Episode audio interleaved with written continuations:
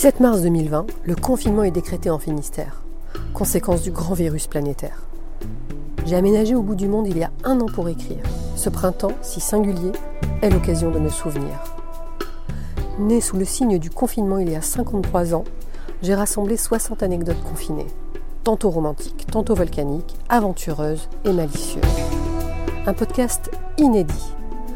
Balade confinée. Bonne écoute.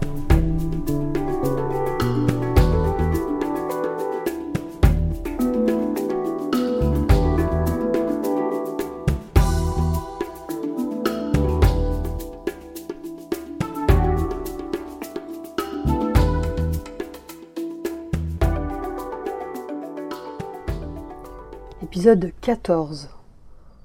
Confiné chez mes parents, première partie. À 27 ans, me revoilà au point de départ, chez mes parents, avec mon panda géant en peluche, interdit de Banque de France, prête à pointer à la NPE. Je me suis résolue à quitter Cannes. Je n'aurai plus de nouvelles de Philippe L, de Roger D, de Rémi, le M, et de tous les autres avant un long moment. Ma mère est guérie, elle a vaincu son cancer et je la trouve bien plus cool qu'avant. Bien plus cool que la mère rigide de ma jeunesse cette mère qui m'espionnait pour vérifier ma moralité et mes actes, qui notait le jour de mes règles sur ses agendas et vérifiait leur régularité. Un jour, alors que je sortais du lycée avec un groupe d'amis et que je venais d'allumer une cigarette, à ce moment précis, un bus était passé et derrière l'une des fenêtres, il y avait le regard de ma mère. Ses yeux charbonneux comme deux canons de revolver pointaient sur moi. En rentrant, je l'avais imploré. Tu le diras pas papa, hein, s'il te plaît. Elle avait répondu impassible, tu sais bien que je ne peux pas mentir à ton père. Je retrouve mes amis parisiens et même avec eux, je me montre apathique. Je me force à les voir, mais je patauge en plein naufrage intérieur. Je suis présente mais désincarnée, poupée mécanique. Isabelle P. me traîne au Pacha Club à Louveciennes. C'est éprouvant. Isabelle, je l'ai rencontrée au Trécy un été des années 80. Déjà, je scrutais et j'écoutais les gens parce que tous racontent des bouts d'histoire romanesques sans le savoir.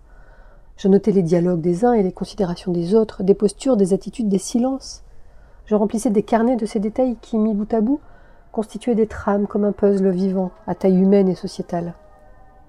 Isabelle, je l'avais repérée avec sa sœur, de grandes blondes, les cheveux raides et longs, d'un blond enfantin très pur et doux, comme deux héroïnes d'une publicité pour un shampoing à la camomille. J'avais repéré qu'Isabelle un matin n'était plus seule. Elle s'affichait main dans la main avec François S, un type à l'allure romantico-poétique. Fragile et fin comme un séraphin, les yeux translucides, les cheveux blonds décolorés hirsutes, la peau diaphane, doux et calme, le pas indolent, de longs manteaux noirs ornés de pins et d'épingles à nourrice, de lourds godillots. Quand il soulevait les pieds pour avancer, j'avais l'impression qu'il produisait un effort infernal, que ses godillots étaient de ciment et de fonte. Une silhouette New Wave, qui ne passait pas inaperçue. Un soir, Isabelle était passée devant la barrière de notre maison, pas très loin de la plage, où j'étais fourrée. Derrière la haie côté rue, j'écoutais les allées et venues, les commentaires, la vie, les préoccupations des passants. Je me demandais si j'étais en phase avec ce que j'entendais. Souvent, cela me paraissait abscon. Isabelle rentrait seule au camping Saint-Yves où elle passait ses vacances avec sa sœur chaque été. Je m'étais précipitée à la barrière tel un chiot avide de caresses. Elle m'avait salué, je lui avais répondu, l'air faussement dédaigneux et désintéressé. Elle s'était arrêtée. Salut? J'avais rétorqué Salut Tu sais quoi? Tu as de la chance. Ah bon? Mais pourquoi? De sortir avec François, il est beau, séraphique. Son visage s'était fermé, présentant les stigmates de la colère. Choquée, elle était rentrée au camping sans transition. N'empêche, elle était revenue me chercher pour m'inviter à dîner avec sa sœur sous leur tente devant leur petit réchaud. Nous ne nous sommes plus jamais quittés et aujourd'hui elle demeure l'une de mes plus proches amies. Avec Géraldine, on sort au bus Palladium, au dépanneur avant pour la tournée des tequilas. Paf et repaf sur la table en bois. Cliquetis des verres assourdis par le torchon. Géraldine D, je l'ai rencontrée par le biais de l'une de mes amies de lycée, Stéphanie, elle, avec qui je me retrouvais en cours de latin à tenter de comprendre ce que nous faisions là, à part réciter Rosa, Rosae, Rosam, Rosarum, Rosis.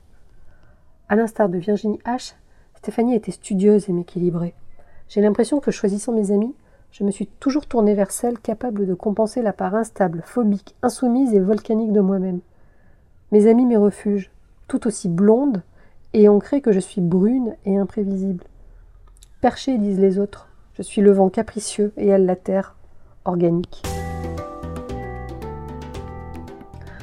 Avec la bande de Rue Animal Maison, où mes parents ont déménagé en 1984, on se donne rendez-vous au président à Orgeval.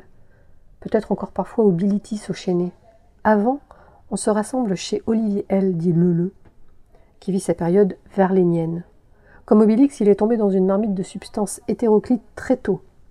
Sa maison est plongée dans le noir, les volets clos, l'eau des fleurs opaque. Sur les arêtes des murs et les coins des meubles, il a fixé des filaments fluorescents unique source lumineuse. Il est DJ et la musique résonne sans cesse, boum, boum, boum, nuit et jour. Quand j'arrive, j'enjambe des corps. Les gens errent de ci de là, dorment sur une marche d'escalier, sur le paillasson de l'entrée, dans la baignoire, dans l'évier de la cuisine, tels de jeunes chatons sans repère. Parfois, on se rejoint aux soirées de l'Élam, futur théâtre André Malraux, où les stars viennent tester leur spectacle. Il y a Lele, Nini, Nono, Manu, Maria, Michmich, Brobro, Valou, Titine, Nasnas, Sistine, Marco, Juan, d'autres encore. Moi, c'est Keke, le diminutif de mon nom de famille. C'est sûr, on ne brille pas par notre inventivité. Nini, c'est mon amie Virginie H du lycée, avec qui j'ai passé le bac, l'amie avec laquelle je séchais les cours. On ne faisait rien de spécial, on s'attablait devant des litres de café au Montebello, le point de ralliement des élèves. Virginie aimait la lecture, elle lisait tout ce qu'elle trouvait moi, J'observais les gens, j'écoutais les conversations, j'annotais. L'école, ce n'était pas fait pour nous. Quand on honorait les profs et les élèves de notre présence en cours, on se montrait insolente, irritante, on se moquait les uns des autres, on trichait. On partait en plein milieu des cours. Pendant des expériences de physique-chimie, on faisait exploser nos pipettes, ça créait une alerte immédiate et on s'enfuyait à toutes jambes. On refusait de disséquer les têtes de ci et les crânes de ça, parce que c'était des animaux. On arrivait avec des anneaux d'oreilles fixés au nez imitant les bœufs et leurs mouchettes insupportable et indomptable. Nos actes étaient militants sans le savoir, dénonçant l'asservissement animal, allégorie d'un autre asservissement scolaire et d'un ennui incommensurable. Mais je m'égare. Redevenue francilienne et bientôt chômeuse, je passe mon temps en discothèque la nuit et dans mon lit le jour. Quand je me réveille vers 17 heures, maman accepte à contre-coeur de jouer au Scrabble en attendant le retour de papa. Des parties interminables et lassantes pendant lesquelles je mange des tablettes de chocolat. Je déteste pourtant le chocolat, rien que l'odeur m'écœure. Pourtant, plus le chocolat me dégoûte et plus j'en croque. Le corollaire évident, c'est que je grossis. Même si ce n'est pas ma nature, comme tout le monde a mangé du chocolat en jouant au Scrabble, en état de torpeur, ce qui pend au nez, ce sont les kilos superflus. Ça ne fait que rajouter du mal-être à mon malaise et de la colère à mon état d'esprit enténébré.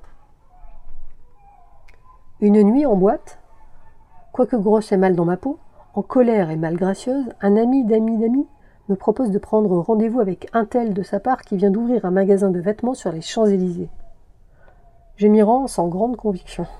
Un tel, le dirigeant en question, me propose de devenir la gérante sur les conseils de son ami d'ami d'ami d'ami du magasin de vêtements qu'il ouvre sur les champs. Mais pourquoi pas? On parle salaire et sa proposition me convient sans discuter.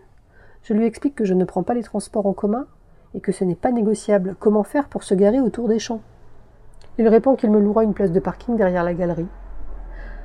Je vais diriger une équipe de filles, m'occuper des réassorts, des prix, de la caisse, de l'entretien, des vitrines, des décorations, des collections, des mises en rayon, de l'étiquetage, de la compta. Il m'attend à son bureau pour signer le contrat rue du Sentier. Comme dans la vérité si je mens. Cela suffit pour que je retrouve ma ligne et mon entrain. D'ailleurs, forte d'un nouvel enthousiasme et avant de commencer, je m'octroie une semaine au Club Med avec Géraldine à Corfou.